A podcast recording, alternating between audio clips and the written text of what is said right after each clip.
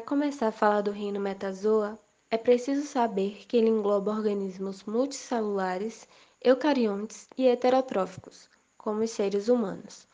Além disso, ele conta com mais de um milhão de espécies dispostas em mais de 30 filos. Uma das características mais marcantes do reino é a capacidade de locomoção, apesar que existem também representantes sésseis, que são aqueles que não se locomovem. Além disso, os animais possuem células que formam tecidos, com exceção dos poríferos que não possuem tecidos verdadeiros. No que diz respeito ao hábitat, os animais também apresentam grande variabilidade, pois são encontrados em ambientes aquáticos e também terrestres.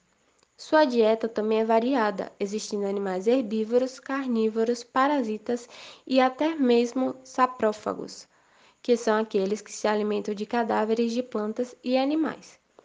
O reino metazoa geralmente é dividido em dois grandes grupos principais: os vertebrados e os invertebrados.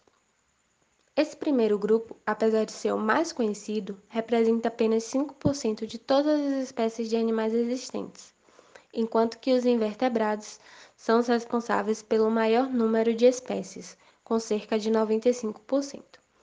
Devo lembrá-los que essa classificação é artificial e costuma ser usada apenas para fins didáticos. Como eu disse anteriormente, Ainda que existam mais de 30 filos diferentes de animais, costuma-se restringir o estudo desse grupo à análise de apenas nove, sendo eles os poríferos, quinidários, plateumintos, nematódeos, moluscos, anelídeos, artrópodes, equinodermos e os cordados. Bom dia, boa tarde, boa noite. Como vocês estão? Espero que estejam bem. Hoje vamos nos informar um pouco sobre algumas características e adaptações do reino Metazoa, também conhecido como reino animal e reino animalia. Esse é um podcast realizado por alunos do curso Bacharelado em Biologia da Universidade Federal do Recôncavo da Bahia, UFRB. E damos boas-vindas a Mariana Almeida, Matheus Ramos, Paula Lima e eu, Stephanie Silva. Sejam muito bem-vindos onde um caráter que une alguns dos organismos presentes nesse filo é que eles são multicelulares, ou seja, seu corpo é maior e com mais células, onde essa característica não foi usada para fazer uma separação propriamente dita. Mas o que se sabe é que foi um grande passo evolutivo, já que um corpo maior trazia uma segurança contra possíveis predadores e a possibilidade de perder algumas células em seu ciclo de vida, tanto por fatores bióticos como abióticos. Mas, com esse aumento em seu corpo celular, veio uma nova questão a ser solucionada. Como manter essas células que ficavam no centro, com os nutrientes necessários para sua sobrevivência? Foi então que novamente os organismos, por seleção natural, se atualizaram. Em alguns casos, criou invaginação a nível celular, permitindo assim uma abertura para que os nutrientes chegassem até o seu centro. Ou então ocorreu um achatamento, para aumentar a superfície de contato com o meio externo. Outra adaptação que aconteceu foi um novo aparato nas células, as proteínas de transporte, que se associavam à membrana das células e, como o próprio nome sugere, elas que seriam responsáveis por fazer o transporte dos nutrientes de célula a célula, já que a alimentação se dava muitas das vezes por fagocitose. Bom, o epitélio dos metozoários é composto por células justapostas que cobrem o corpo ou formam uma camada interna.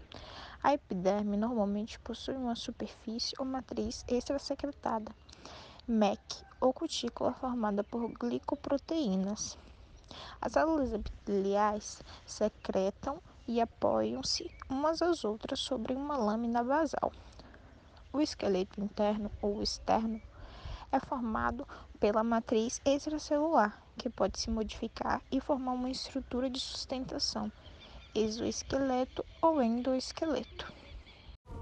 Bom, embora os planos estruturais variam de tecidos, órgãos e sistemas, também refletem a unidade do me dos metozoários. O tecido conjuntivo tem função de suporte e papel capital nos fenômenos de nutrição e defesa que são as reações entre antígenos e anticorpos, retenção de água, difusão de substâncias metabólicas e intervenção contra diversas infecções.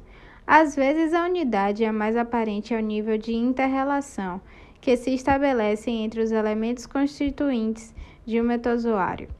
Inicialmente, constatamos uma diferenciação celular que conduz à divisão de trabalho, mas esta não seria viável sem os mecanismos que dispõem, agrupam e coordenam as individualidades celulares. Deste modo, a diferenciação celular, que de certo modo fragmenta a unidade do organismo, subestima-se a integração que une suas partes para formar um todo perfeitamente ordenado. E com isso ficamos por aqui. Muito obrigada pela sua atenção e até a próxima.